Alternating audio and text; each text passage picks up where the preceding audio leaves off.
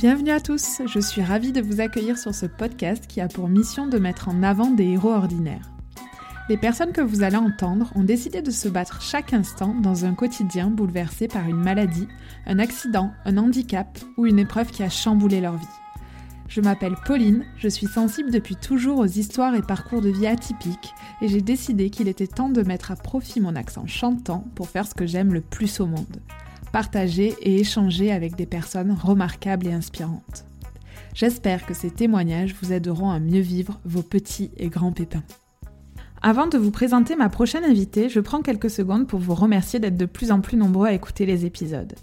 N'hésitez pas à aller voir ce qui se passe sur le compte Instagram de Pépin Podcast et à me donner vos impressions après l'écoute d'un épisode.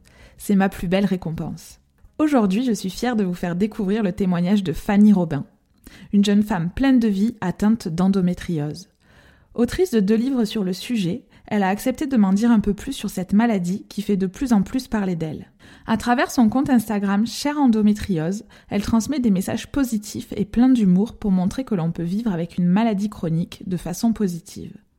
Lors de notre conversation, nous avons notamment parlé des astuces pour soulager la douleur, de ménopause artificielle, de fausses couches, de l'impact de l'alimentation sur la maladie, de grossophobie et de nombreux autres sujets passionnants. Mais je ne vous en dis pas plus, je vous laisse découvrir ma conversation avec Fanny Robin. Bonjour Fanny. Bonjour Pauline. Merci d'avoir accepté mon invitation. Je t'ai découverte sur Instagram grâce à ton compte Cher Endométriose, où tu partages avec humour ton quotidien et tes états d'âme sur l'endométriose. Elle touche une femme sur dix, environ 2,5 millions de femmes en France. Tu me dis si je me trompe c'est plutôt pas mal comme chiffre, ouais. Il y a quelques jours, l'Assemblée nationale a enfin reconnu l'endométriose comme une affection de longue durée. J'aimerais savoir ce que ça représente pour toi et ce que ça va changer concrètement dans ton quotidien. Alors déjà, je te, remercie sincèrement de, pour l'invitation. Je suis très contente. C'est toujours un plaisir euh, de participer à des podcasts parce que c'est important de parler d'endométriose, de parler de tout ce que ça englobe. Et par rapport à l'annonce de l'Assemblée nationale, en fait, il y a eu un emballement médiatique en disant c'est une, super bonne nouvelle, mais en fait, c'est qu'un tout petit pas euh, dans le grand escalier avant la reconnaissance euh, de la LD 30 pour l'endométriose, parce que euh, en fait, il va falloir qu'il y ait un projet de loi derrière. Enfin, c'est quand même toute une autre mécanique qui fait que c'est pas encore complètement gagné mais c'est un premier pas. Alors, en, vraiment, en fonction de mon humeur, je te dirais qu'à la fois c'est euh, hyper positif, c'est vraiment bien, c'est une première avancée, mais aussi je te dirais que pour moi c'est insuffisant et qu'il était grand temps quand même que les politiques se saisissent euh, de la problématique de l'endométriose. Oui, donc avant qu'il y ait des retentissements concrets euh, dans la vie quotidienne, il va falloir attendre encore un peu. Oh oui, oh oui. Alors, si tu es d'accord, avant de poursuivre, j'aimerais que l'on parle un peu de toi. Est-ce que tu peux te présenter en quelques mots, nous dire ce que tu fais dans la vie, ton métier, tes passions, si tu as des enfants, des animaux de compagnie, euh, tout ce que tu veux eh ben, je m'appelle Fanny euh, Robin, j'ai 35 ans, je suis mariée, je n'ai pas d'enfant, mais j'ai un chat euh, qui, qui se comporte comme un enfant donc ça se vaut un petit peu. Euh, je, suis, bibliothécaire euh, plutôt axée jeunesse et numérique depuis euh, bientôt 14 ans. Et, voilà, c'est un, métier, un métier passionnant. Et à côté de ça, j'écris également et j'ai écrit deux livres sur l'endométriose qui sont sortis en 2020 et 2021. Un témoignage qui s'appelle En colloque avec l'endométriose, où je raconte vraiment mon parcours, et une bande dessinée qui est vraiment pour faire euh, rire euh, du quotidien, euh, qui s'appelle Juste une endométriose. Et comme passion, si, c'est hyper important.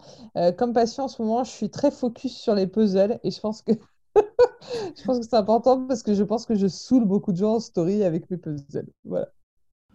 C'est une pratique méditative comme une autre. Exactement, c'est vraiment ça en plus. Est-ce que pour les gens qui connaissent pas du tout l'endométriose, tu peux euh, nous décrire en quelques mots ce que c'est et quels sont euh, les principaux symptômes? Alors, l'endométriose, c'est une maladie où on n'a pas on n'a pas une définition à proprement parler, et c'est aussi très révélateur du fait que la recherche n'a pas beaucoup avancé euh, sur le sujet depuis des années. Ce qu'on sait aujourd'hui, c'est que ce sont des tissus semblables à l'endomètre et pas à des tissus de l'endomètre qui viendraient se greffer un peu partout euh, ça peut être sur les intestins, sur le rectum, sur la vessie. C'est une maladie hormonodépendante, donc qui est vraiment qui fluctue en fonction du cycle. Et donc, ces, ces petits euh, agglomérats qui se mettent un peu partout provoquent euh, parfois des kystes, des saignements, provoquent pas mal de choses un, peu compliquées, ce qui peut induire comme symptôme des règles extrêmement abondantes et douloureuses. il faut aussi rappeler qu'avoir mal pendant ces règles, c'est quand même pas normal. C'est quand même un des premiers signes d'endométriose.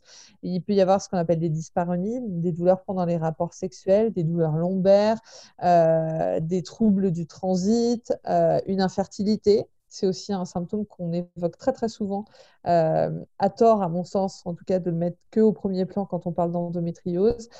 En fait, c'est aussi ce qui crée la complexité de l'endométriose et de son diagnostic, c'est qu'il y a énormément de symptômes qui touchent vraiment des organes euh, variés.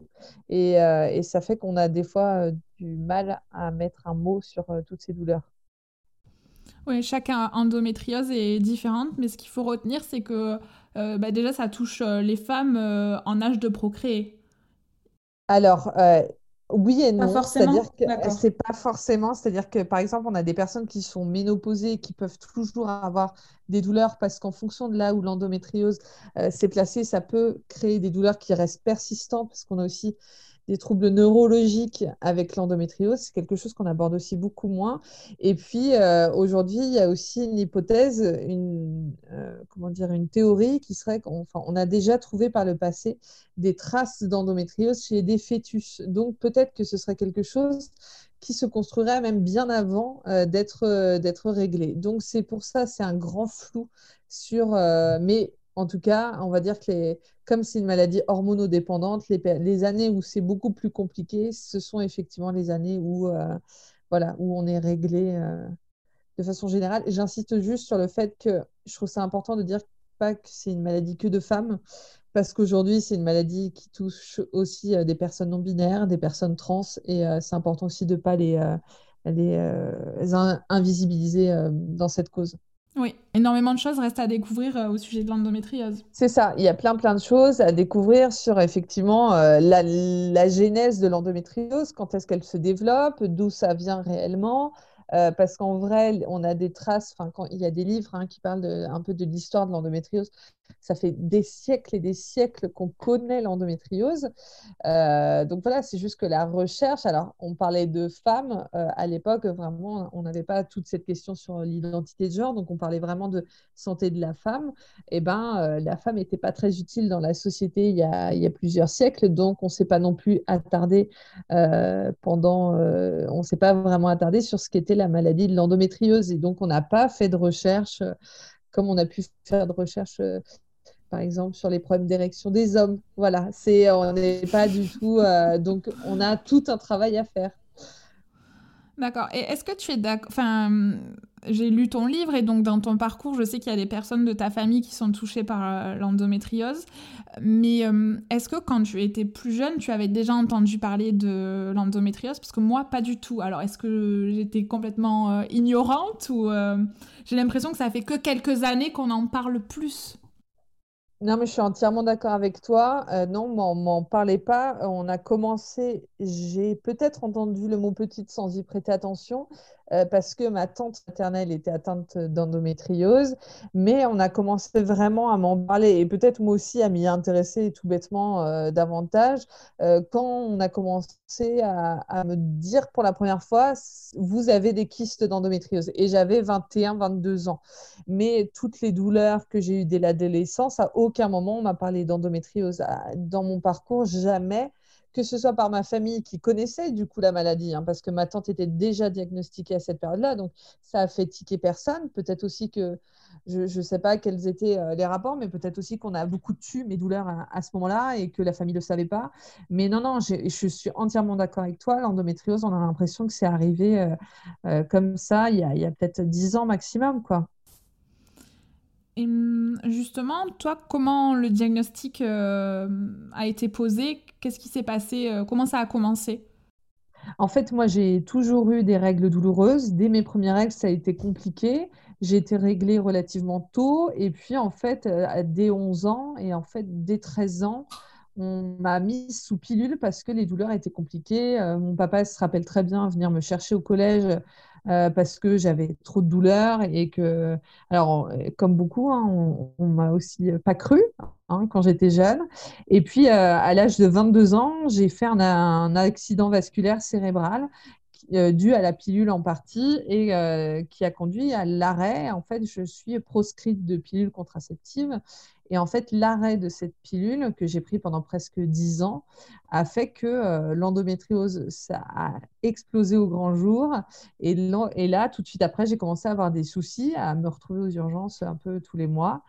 Et on m'a posé réellement entre les premiers allers-retours aux urgences et un vrai diagnostic, on, on a presque encore pris 6 ans pour me dire vraiment là, c'est de l'endométriose. On évoquait des kystes d'endométriose, mais on ne parlait pas de, vraiment de maladie. D'accord, parce qu'on peut avoir des kystes sans forcément. Euh, bah, écoute, oui, parce que moi j'ai euh, une cousine qui, à qui on a juste parlé de kystes d'endométriose, euh, mais c'est je crois que c'est aussi très révélateur aujourd'hui du fait qu'on ne sache pas des fois expliquer euh, concrètement aux gens ce qui se passe, ce qu'ils ont. Euh, donc, on pourrait avoir peut-être des kystes sans, sans avoir la maladie, euh, peut-être un kyste similaire à l'endométriose. Je, je, je t'avoue, je n'en sais pas davantage. Ok. Et est-ce que tu sais s'il y a différents stades de la maladie? Et est-ce que cette maladie, elle évolue?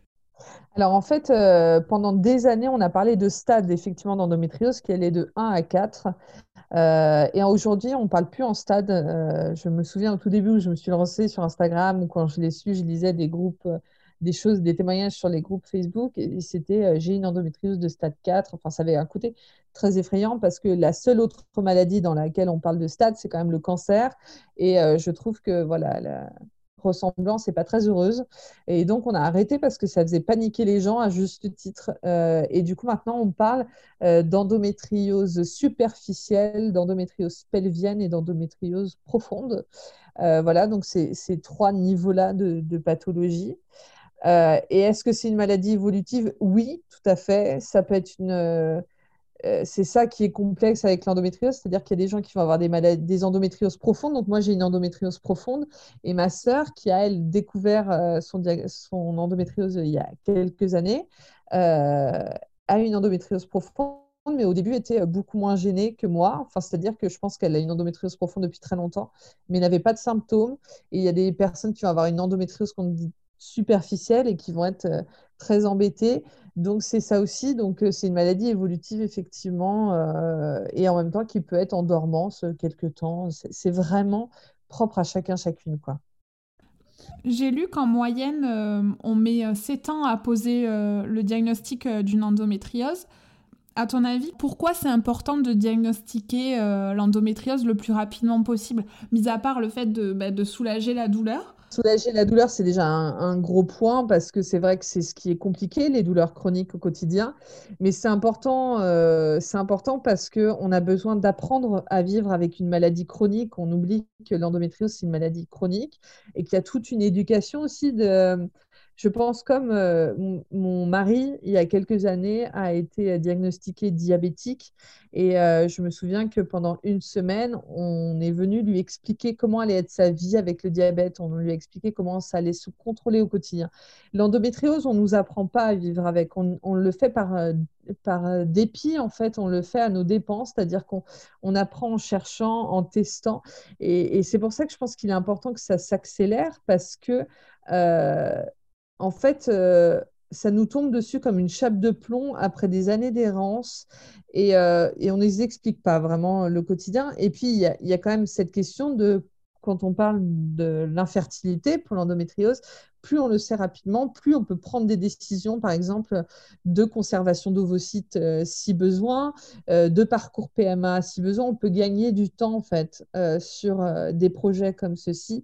Et puis, euh, je pense que c'est surtout psychologique aussi. C'est vraiment important. Euh, sept ans d'attente quand on a des doutes, quand on a des douleurs, c'est extrêmement long. quand on prend des réflexions à longueur de temps, quand au travail, ça peut être compliqué, dans la vie personnelle, ça peut être compliqué, c'est, c'est, une éternité. Oui, ça permet de savoir contre quoi on se bat, quoi. Et hum, est-ce que ça se soigne? Enfin, j'ai plus ou moins compris que pas trop. J'aimerais savoir en fait si on peut guérir de l'endométriose. Alors, tu as dit les bons mots. Est-ce que ça se soigne? Oui. Est-ce qu'on en guérit? Non. Enfin, clairement, aujourd'hui, on en est là. C'est-à-dire que ça se soigne, on peut proposer des choses, on peut proposer différents traitements. Il y a euh, de la pilule en continu, il y a... Euh, alors, on va déconseiller généralement le stérilet, euh, le stérilet au cuivre parce que c'est quelque chose qui est très hémorragique. Et dans le cadre d'une endométriose, c'est un peu un peu mettre de l'huile sur le feu parce qu'on a déjà souvent des règles hémorragiques, donc c'est un peu contre-productif. Euh, il va y avoir la ménopause artificielle, mais euh, qui est quand même un traitement avec des effets secondaires très très lourds. Et puis après, il peut y avoir plein d'alternatives, plein d'accompagnements comme l'ostéopathie, l'acupuncture, la naturopathie, euh, la diététique, qui est importante aussi.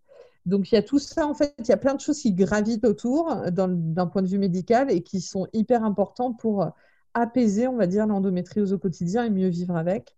Après, aujourd'hui, est-ce qu'on en guérit? Non. Il y a quelques personnes qui sont tellement soulagées qu'elles parlent de guérison, mais je crois que de façon médicale et scientifique, on ne parle pas encore de guérison. On ne dit pas « Oh, tout a disparu, euh, c'est devenu tout beau, tout propre à l'intérieur euh. Voilà, on ne peut pas encore aujourd'hui parler de guérison. Petite question bonus, est-ce que la ménopause artificielle, c'est réversible? Oui, alors moi j'ai testé, euh, j'ai testé pour vous euh, la, ménopause artificielle. Euh, oui, oui, tout à fait. En fait, c'est des injections. Alors ça dépend hein, des types de ménopause artificielle. Moi, pour mon expérience, c'était une injection par mois pendant quatre mois. Donc tous les mois, j'avais une infirmière qui venait me, faire ma piqûre. et en fait, ça met tout, ça met tout en sommeil pendant, pendant la durée du traitement, même un peu plus, parce que c'est souvent ce qu'on oublie de nous dire, c'est que c'est pas dès qu'on arrête l'injection que tout revient euh, normal. Euh, au contraire, c'est des fois long et compliqué. Donc oui, oui, c'est réversible avec des cycles qui reprennent après euh, naturellement, spontanément, plus ou moins de temps. mais voilà, mais oui, oui, bien sûr, c'est réversible. C'est vraiment artificiellement quoi. Et ça, ça avait soulagé tes douleurs? Alors oui, vraiment, ça avait soulagé mes douleurs, pas de façon totale, mais globalement quand même si. Mais euh, la difficulté, c'est que les effets secondaires étaient tellement euh, difficiles à vivre, parce qu'on parle quand même de euh, perte de cheveux, prise de poids, perte totale de libido, insomnie, état dépressif. Enfin, c'est vraiment très, très lourd. Si bien qu'en fait, le rapport bénéfice-risque, entre guillemets, est tellement altéré que, que en tout cas, à mon niveau, j'ai trouvé que bah, ce n'était pas, suffisant parce qu'aujourd'hui, moi, c'est le seul traitement qu'on peut me proposer par rapport à ma situation euh, de par euh, mon parcours euh, médical et, et, je refuse quand on me le propose à nouveau. D'accord. Je ne sais pas si tu en as parlé, mais je ne crois pas. Je sais que dans certains cas, on propose la chirurgie pour soulager l'endométriose. Est-ce que tu peux nous... En fait, ça consiste à enlever les kystes, c'est ça? Alors, en fait, euh, ça dépend des chirurgies. On parle souvent, à une époque, on parlait de chirurgie exploratrice parce que, en fait, ça permettait soit de poser un diagnostic, ça se fait aujourd'hui, mais ça se fait moins parce qu'aujourd'hui, on en revient sur les opérations. On trouve qu'il y a eu une période où ça a été assez systématique d'opérer quand on avait un doute et aujourd'hui, on se dit que c'est pas très pertinent parce que l'endométriose est une maladie qui adore le tissu, ce qu'on appelle le tissu cicatriciel, et adore se poser dessus, et que du coup, plus on opère, plus ça nourrit en fait la maladie. Donc euh, voilà, il y a des personnes qui ont été opérées plus d'une dizaine de fois et en fait, c'est assez catastrophique. Donc oui, la chirurgie peut aider. Alors surtout pareil, hein, quand il y a un désir de grossesse, des fois, on vient un peu tout nettoyer et puis euh, on dit après, euh, vous avez une fenêtre de tir de temps et c'est assez dur parce que faut déjà se remettre d'une opération et en plus, quand on nous donne un timing, c'est voilà, c'est pas simple. Mais oui, oui, la chirurgie peut aussi. Alors il y a plein de chirurgies différentes en fonction des atteintes qu'on a mais ça peut être aussi une piste pour, euh, pour soigner l'endométriose. D'accord, mais c'est plutôt proposé dans des cas vraiment euh, graves euh, ou en vue d'une d'une envie d'enfant. J'arrive plus à parler, ça y est. Euh, et puis aussi en fonction de, bah, de la gêne au quotidien, de ce que ça représente comme effet secondaire la maladie. Euh, si euh, voilà, si c'est vraiment trop compliqué, on peut proposer la chirurgie. Est-ce que tu as eu un suivi psychologique au cours de ton parcours médical? Alors, c'est une super question. Eh bien, pas du tout. moi, la première fois que j'ai demandé l'aide psychologiquement, c'est suite à une fausse couche qui a été très, très violente. Et, euh, et c'est là où j'ai dit, bah, est-ce que vous auriez une brochure? Et on m'a donné une feuille qui avait été photocopiée 15 fois, qui était lisible, et j'ai réussi à déchiffrer le numéro de téléphone. Et là, j'ai demandé de l'aide, mais vraiment pour quelque chose de spécifique. Pourtant, il y avait quand même un lien avec l'endométriose. Enfin, il y avait quand même quelque chose de l'ordre du désir d'enfant. Et l'endométriose, on sait que ça complique les choses. Mais sinon, non, ça a toujours été à moi de faire les démarches. Et c'est bien quelque chose que je reproche aussi, c'est que alors, ça tend à changer aujourd'hui, mais qu'il n'y a pas cet accompagnement-là qui est proposé pour l'endométriose. Oui, il n'y a pas de, protocole. Après, maintenant, il y a de plus en plus d'associations, mais c'est vraiment aux femmes euh, de faire le premier pas. C'est ça. Ou alors, maintenant, il y a des établissements, euh, ce qu'on appelle pluridisciplinaires, et là, on va peut-être proposer une aide psychologique. C'est plutôt à la mode, et ça, c'est rassurant, c'est important. Euh, j'ai lu dans ton livre que, je cite, tu as dit J'ai également appris à ne plus associer la douleur à quelque chose de négatif. Je l'accueille et je sais qu'elle n'est que de passage. Alors, quelles sont tes astuces pour soulager la douleur? Tu en as un peu parlé tout à l'heure, notamment des médecines alternatives, mais tu as peut-être euh, d'autres petites astuces euh, au quotidien. Ce qui m'a beaucoup aidé à cette époque là, c'est euh, euh, de changer aussi mon état d'esprit. Je pense que quand on apprend qu'on a de l'endométriose, on passe par plein d'étapes, dont la colère, et c'est tout à fait normal. Il faut vraiment se rassurer, se dire que c'est normal d'être en colère quand on apprend qu'on a de l'endométriose. C'est normal de, culpabiliser, d'être abattu, enfin voilà. Mais il y a un moment, on se dit qu'est-ce qu'on en fait de tout ça? Et en fait, je me suis rendu compte que euh, des fois, ça me mettait dans un état où en fait, l'impact psychologique était presque plus lourd que la douleur elle-même. Et du coup, en lisant des choses de psychologie positive, ça m'a fait du bien un peu de me dire, euh, de prendre les choses différemment. Et au quotidien, par exemple, moi, j'essaye maintenant de prendre de moins en moins d'antidouleurs parce que le problème est que euh, très vite, on va dans une progression euh, de la puissance des antidouleurs et à la fin, avec des effets secondaires, pareil, un peu compliqués. Quoi. Je ne citerai pas de médicaments, mais euh, les personnes qui sont concernées savent que voilà, des, antidouleurs euh, très forts, ben, ça donne la nausée ou ça fait qu'on n'est plus, plus nous-mêmes, euh, donc c'est pas très agréable. J'avoue avoir mis du temps, mais je me suis lancée il y a quelques mois dans le CBD comme beaucoup et je trouve que c'est vraiment une alternative naturelle très intéressante. Pareil, il faut toujours consulter son médecin avant de se lancer, je trouve, pour être sûr qu'il n'y a pas d'interaction avec ces traitements. Et puis, euh, ça peut être aussi, euh, j'ai un appareil d'électrostimulation qui est souvent proposé par les médecins de la douleur. Euh, et c'est vrai que c'est aussi très aidant avec des patchs qu'on colle sur les zones douloureuses. Et du coup, ça envoie des, stimulations électriques et, ça vient soulager la douleur. et la kiné, l'ostéopathie peuvent être aussi des choses, des choses chouettes à mettre en place pour soulager la douleur des patchs d'électrostimulation. Alors ça, ça m'étonne. Je, on se met de, de l'électricité pour, pour avoir moins mal. Ça doit court-circuiter la douleur peut-être. Non, c'est ça, ça. Je sais, sais pas vraiment à proprement parler comment ça marche. Mais euh, c'est alors c'est euh, moi par exemple j'ai un appareil la marque ça s'appelle Blue Tense euh, c'est un truc commercialisé qui sert aussi parfois aux sportifs pour se remettre des douleurs musculaires. Donc, où tu sais, vraiment, tu vois le muscle qui saute là, qui vibre, eux, ils doivent le. Ah oui, ça détend peut-être le muscle en fait. Ça... Ouais, et du coup, bah, il y a plein de programmes, et dont euh, des programmes pour les douleurs menstruelles, par exemple, ou des douleurs lombaires euh, quand c'est le. Et moi, je trouve que c'est plutôt efficace. Il faut savoir que quand on est pris en charge dans un centre de la douleur, normalement, c'est pris en charge euh, totalement il n'y a quasiment rien à payer, ou c'est des appareils qu'on peut euh, demander à, tester euh, via euh, son pharmacien pendant une semaine, donc ça peut être aussi une bonne chose. Ah oui, je ne connaissais pas du tout. Et est-ce qu'il y a un impact de l'alimentation sur l'endométriose? Oui, par exemple, tu vois, moi aujourd'hui, j'avais très envie de café. Euh, pourtant, je suis en période d'ovulation. Je sais que le café en période d'ovulation, en période de règles, c'est une très mauvaise idée. C'est un, un, aliment, ce qu'on appelle inflammatoire. Et, euh, et, donc, on aime bien dire que l'endométriose, c'est bien d'adopter une alimentation anti-inflammatoire. Et donc, je sais que le café, oui, j'en ai eu envie, oui, je l'ai bu. Après, j'ai direct mal au ventre et je suis pas bien. Euh, donc, c'est ça, c'est éviter certains aliments, c'est éviter l'alimentation industrielle, c'est certains fruits et légumes. Donc, moi, je ne suis pas très partisane de ce qu'on appelle l'alimentation anti-inflammatoire, que je trouve très, très contraignante au quotidien. Je suis plutôt adepte de ce qu'on appelle l'alimentation intuitive, c'est-à-dire essayer, euh, être hyper attentif, attentive aux sensations, à ce que ça fait au corps, à dans quel état d'esprit on est, et plutôt adapter ça, en fait. Et euh, j'ai eu une diététicienne avec qui euh, j'ai j'ai appris à fonctionner comme ça. Et, et du coup, ça me correspond davantage mais on sait que l'alimentation peut avoir un, effet sur, euh, sur, euh, sur l'endométriose. Par exemple, manger trop gras. Euh. Oui, voilà, de façon intuitive, si quand tu manges raclette, tu as super mal au ventre après, bon, tu vas moins manger raclette, par exemple. Mais ou alors, faut le, faut le faire en conscience. Tu vois, c'est ce que je disais. Moi, j'avais envie de café aujourd'hui. Je sais pertinemment que je suis à la maison, je suis chez moi, j'ai envie de mon café. Je sais ce que je risque à boire un café. Et voilà.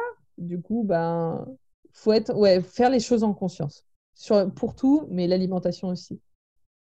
Justement, quel conseil tu donnerais à une jeune femme qui découvre euh, son endométriose et qui en a honte? C'est difficile, effectivement, parce qu'en fait, c'est une maladie qu'on a jugée tabou, qui, euh, qui évoque l'intime, qui évoque, euh, qui évoque pardon, la sexualité, ou en tout cas une partie du corps qui, euh, ouais, voilà, enfin, c'est vraiment tabou. Et ben, de ne pas en avoir honte, c'est hyper facile à dire, mais de ne pas se cacher, de lire, de se renseigner. de sensibiliser autour de soi, d'expliquer que c'est pas un choix de vie, que c'est une vraie maladie et, et, lui donner plein d'espoir, lui dire que euh, on voit bien que malgré tout les choses bougent en ce moment et qu'il existe plein de choses pour se soulager et que ça va aller parce qu'on est beaucoup plus euh, nombreux, nombreuses qu'on ne le pense à avoir cette maladie et que ben un jour après l'autre, un pas après l'autre, euh, voilà, on est toujours là, on avance ensemble et, et ouais, garder espoir tu parles beaucoup de l'endométriose sur les réseaux sociaux, mais est-ce que dans ta vie euh, privée, notamment euh, à ton conjoint ou dans le milieu professionnel, tu parles facilement de cette maladie? Alors en fait, euh, moi, très rapidement, mon conjoint s'est rendu compte de ce qui se passait. Alors, il connaissait pas vraiment l'endométriose, mais dès le début de notre relation, il a dû m'emmener aux urgences parce que, parce que j'étais trop mal. Donc, il s'est renseigné de son côté. Et on va dire que l'endométriose, c'est aussi une maladie de couple parce que ça impacte, euh, ça impacte beaucoup de choses. Euh, un des symptômes de l'endométriose, c'est aussi la fatigue chronique parce que d'avoir tout le temps mal, ça épuise le corps et ça épuise le moral aussi euh, par moment. Donc moi, mon, mari prend le relais sur plein de choses et donc ça l'impacte aussi avec l'infertilité aussi. Et, et, dans le cadre du travail, pendant des années, je l'ai caché et du coup, j'étais très mal et j'avais l'impression que personne ne me comprenait. Mais maintenant, je pars du principe que si on n'explique pas aux gens ce qu'on a euh, en les prenant pas pour des cons, ils peuvent pas on ne peut pas leur demander de comprendre non plus ce qui nous arrive. Donc, je sensibilise davantage. J'explique aussi des fois quand j'ai mal. Ça dépend des périodes. Euh, à, l'heure d'aujourd'hui, euh, l'intégralité de mes collègues savent que j'ai de l'endométriose parce qu'ils savent que j'ai écrit des livres, donc forcément ça a eu un impact. Mais le truc le plus chouette que j'ai eu ces derniers temps, c'est euh, une de mes chefs qui m'a dit Mais euh, j'ai compris ce que tu vivais en lisant tes livres. Et ça, c'est chouette parce que le discours, du coup, est adapté. On comprend qu'il y a voilà, euh, une vraie envie aussi de comprendre ce que c'est. parce que c'est ce qui est compliqué, c'est que c'est pas parce qu'on est malade qu'on veut pas un épanouissement dans la vie professionnelle, dans la vie euh, ouais, personnel, professionnel et tout, et que des fois l'endométriose nous empêche ça, nous prive de ça, et parce qu'aussi euh, aussi, euh, les, le milieu du travail n'est pas du tout formaté pour, pour accepter que ces travailleurs aient des handicaps, enfin un handicap physique, ça va, entre guillemets, être plus aujourd'hui accepté, entre guillemets, on va plus savoir mettre des choses en place. Un handicap invisible comme l'endométriose, c'est hyper particulier. Euh, et, voilà. Et en fait, les gens ne demandent qu'à comprendre si on prend le temps de leur expliquer. Et est-ce que tu as déjà eu des remarques désobligeantes concernant euh, l'endométriose?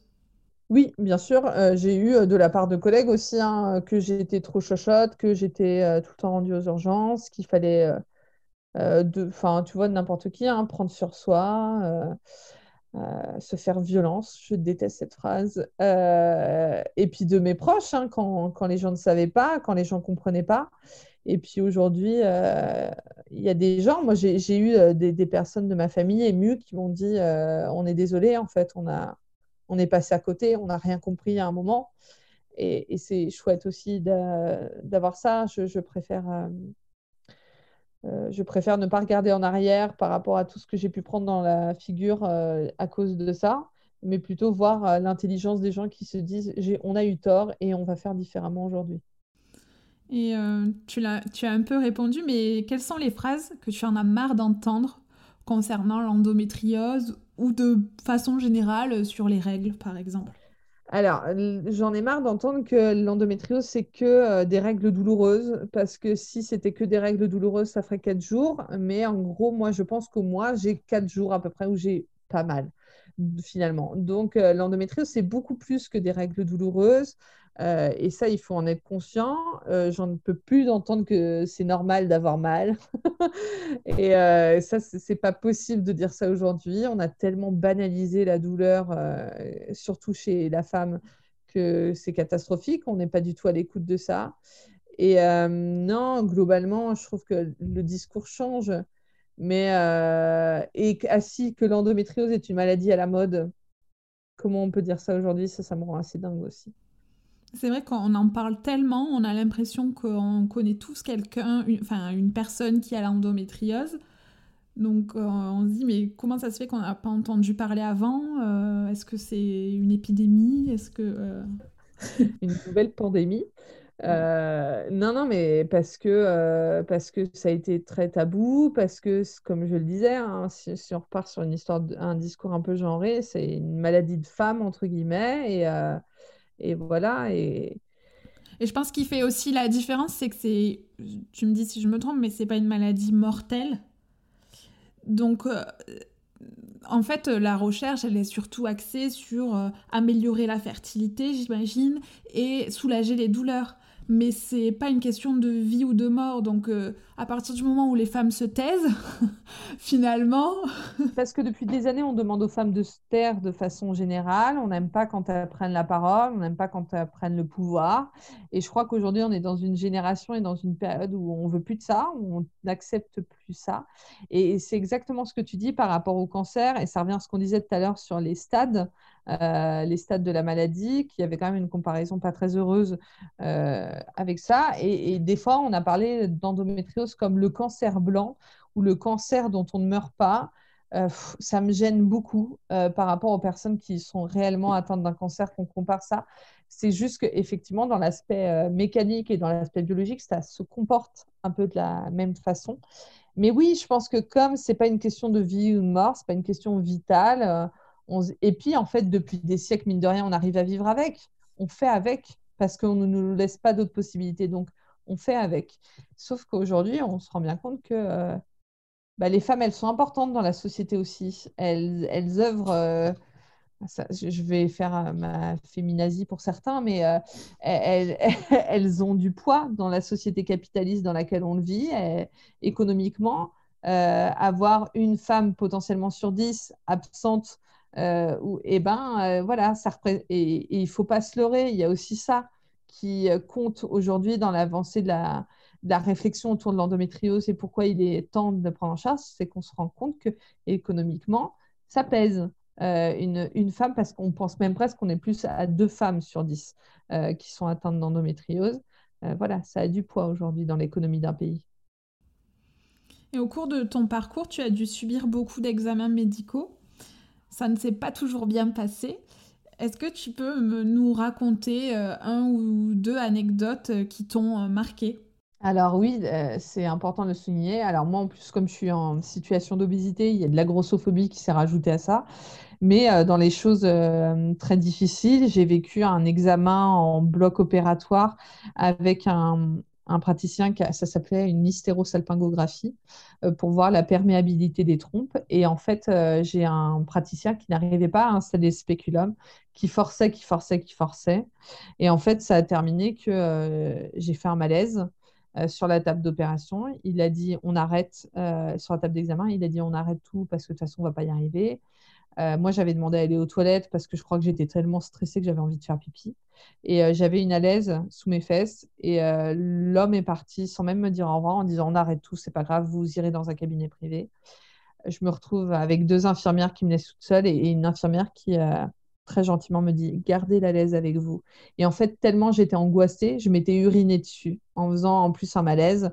Et j'avais trouvé ça extrêmement humiliant. Et pareil, moi-même, j'avais hyper intériorisé la douleur. J'avais normalisé en disant que c'était de ma faute, en fait, si on n'avait pas réussi à faire l'examen. Et en fait, je l'ai fait ensuite dans un, effectivement dans un centre privé avec juste deux femmes autour de moi. Et en cinq minutes, c'était fait. Donc il y a ça, il y a, les, les horreurs que j'ai pu entendre quand on m'a fait des échographies à base de on voit rien avec votre masse graisseuse ou, euh, ou alors des, internes qui restent 10 minutes, un quart d'heure parce que euh, qu'il faut apprendre aussi ce que c'est l'endométriose. Alors du coup, reste 10 minutes, un quart d'heure avec la sonde à l'intérieur de ton vagin. bah, merci, mais en fait, je suis là, euh, j'ai mal, je suis fatiguée. Donc c'est souvent compliqué, mais de la même façon, je pense qu'il faut aussi savoir dire stop à un moment. Et c'est quelque chose que je me permets beaucoup plus, toujours avec intelligence, dans le sens de je n'aboie pas sur les gens, je crie pas sur les gens mais je dis là, je peux pas. Là, vous me faites mal. Là, ce que vous faites, ça ne se fait pas. Et puis, euh, et puis voilà. Et maintenant, on a des recours aussi pour dire euh, ce qui s'est passé, c'est pas normal et il faut le faire. Et selon toi, qu'est-ce qui pourrait améliorer euh, la prise en charge de l'endométriose? Et quel message tu aimerais faire passer aux potentiels médecins ou soignants qui nous écoutent eh ben, formez-vous déjà et formez-vous, c'est pas que se former sur l'aspect euh, biologique, scientifique de la maladie, c'est se former sur comment annoncer ça à un ou une patiente, comment lui expliquer euh, les possibilités, euh, être à l'écoute vraiment de, des symptômes, comprendre que c'est pas. Enfin, moi, je vois des fois quand on me disait, et j'en parle dans ma bande dessinée, quand je disais tous les effets secondaires liés au traitement de la ménopause artificielle et qui disaient «Hum, oui, d'accord, j'ai pris du poids, hum, oui, d'accord, j'ai plus de libido, hum, oui, d'accord, oui, mais vous avez moins mal, donc c'est que ça marche. Bah, en fait, oui, c'est bien beau de proposer des traitements, mais soyez à l'écoute de ce que ça représente dans la vie, en fait. Euh, c'est ça, c'est soyez à l'écoute.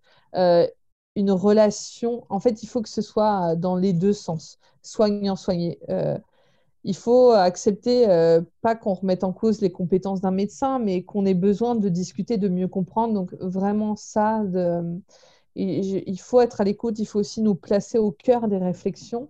Et puis aussi, euh, il est temps aujourd'hui de réfléchir, ce que je disais, à l'impact sur la vie sociale, sur notre place dans la société quand on a de l'endométriose.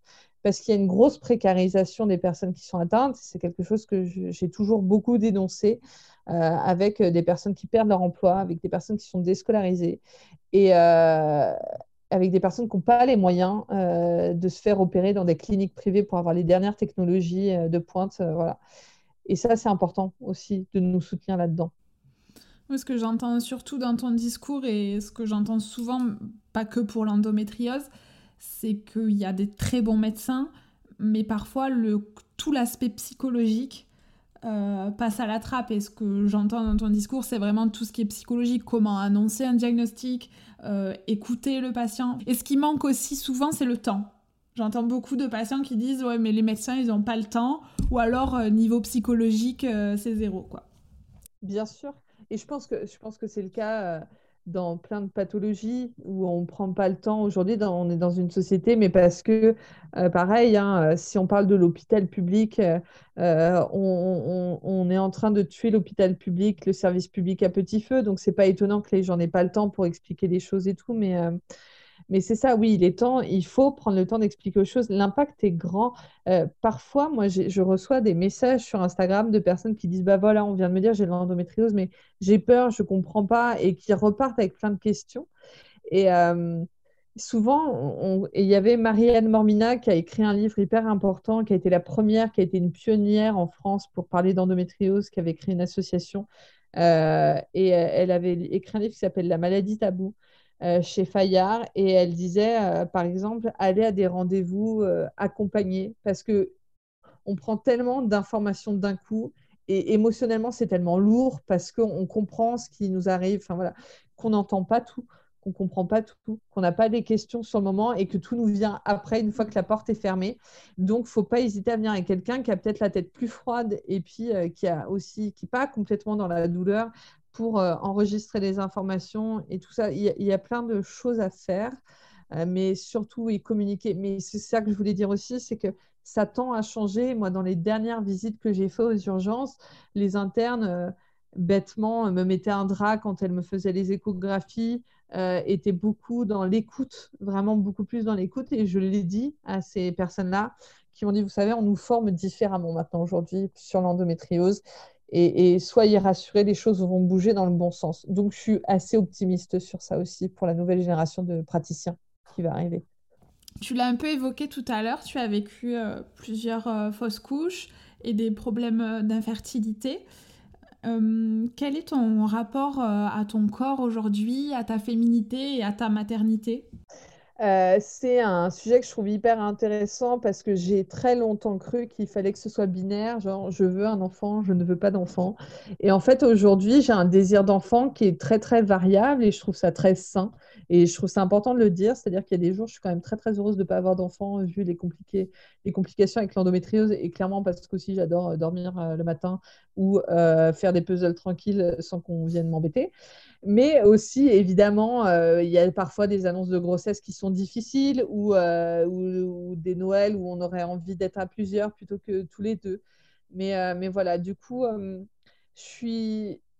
je sais que c'est des fois compliqué à entendre, mais je suis pas mécontente de passer par ce que je traverse, enfin d'avoir traversé ce que j'ai traversé, que ce soit l'AVC, que ce soit l'endométriose ou les différentes fausses couches, parce que je ne serais pas celle que je suis aujourd'hui, aussi épanouie, aussi ouverte et aussi euh, curieuse. Je m'envoie des fleurs, mais je veux dire aussi curieuse sur ce qui nous entoure, sur euh, euh, je pense que j'ai eu, grâce à ça, l'opportunité de faire un travail sur moi qui était hyper intéressant, qui était probablement nécessaire. Je, reste assez convaincue que ma vie devait se dérouler comme ça et doit se dérouler comme ça, que si un enfant doit arriver, il arrivera.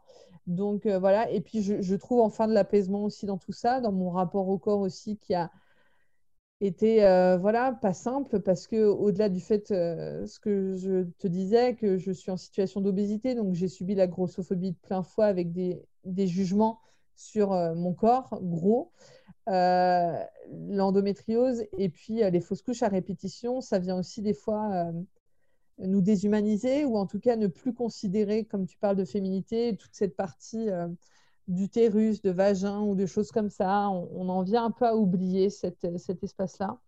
Et, euh, et, du coup, euh, c'est quelque chose euh, voilà, où je, me réapproprie mon corps, où je me réconcilie aussi avec mon utérus de façon globale. Et, et je me dis, enfin voilà, ça fait du bien en fait. Mais il m'aura fallu du temps, il m'aura fallu dix ans pour en arriver là. Oui, tu as, culpabilisé au début de, de tout ça? Oui, complètement, parce que, euh, parce que euh, j'ai toujours eu plus ou moins des petits soucis de santé. Euh, et puis, tu fais un AVC, tout de suite après, tu as l'endométriose qui tombe dessus. Tu dis clairement, qu'est-ce qu'on me veut? Enfin, pourquoi je, je me tape tous les trucs pourris sur Terre?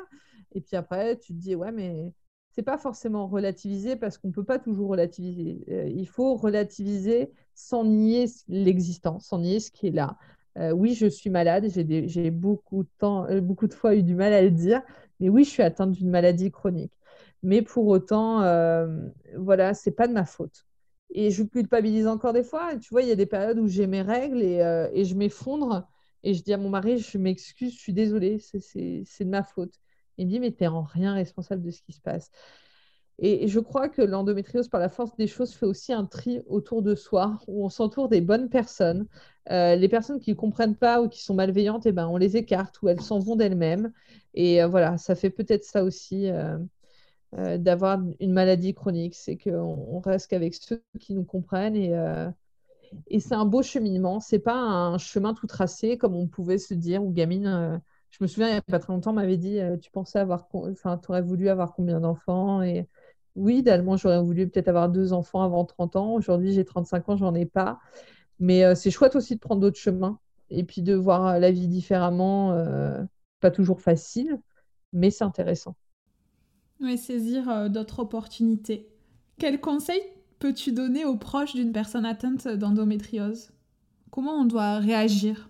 Eh ben, on n'a pas de guide, hein, vraiment. Je dirais juste, euh, on pourra jamais, enfin, vous pourrez jamais vous mettre à la place de la personne qui est malade. Vous pourrez jamais comprendre sa douleur. Par contre, la seule chose, c'est d'être présent, d'être présente, d'être à l'écoute.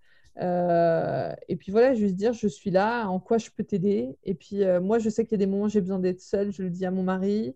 j'ai besoin qu'il me console. Et ben, je lui dis aussi. J'ai besoin d'en parler. Je le fais je pense qu'il faut communiquer quoi qu'il arrive. Euh, se renseigner aussi, euh, pas hésiter à lire. Aujourd'hui, on a de la chance, il y a quand même une grosse littérature autour de l'endométriose avec des livres qui sont très très abordables, euh, sans parler des miens forcément, mais je pense à ceux de Marie-Rose Galaise qui a un compte Instagram qui s'appelle Super Endoga, qui a fait des livres très très accessibles pour comprendre l'endométriose.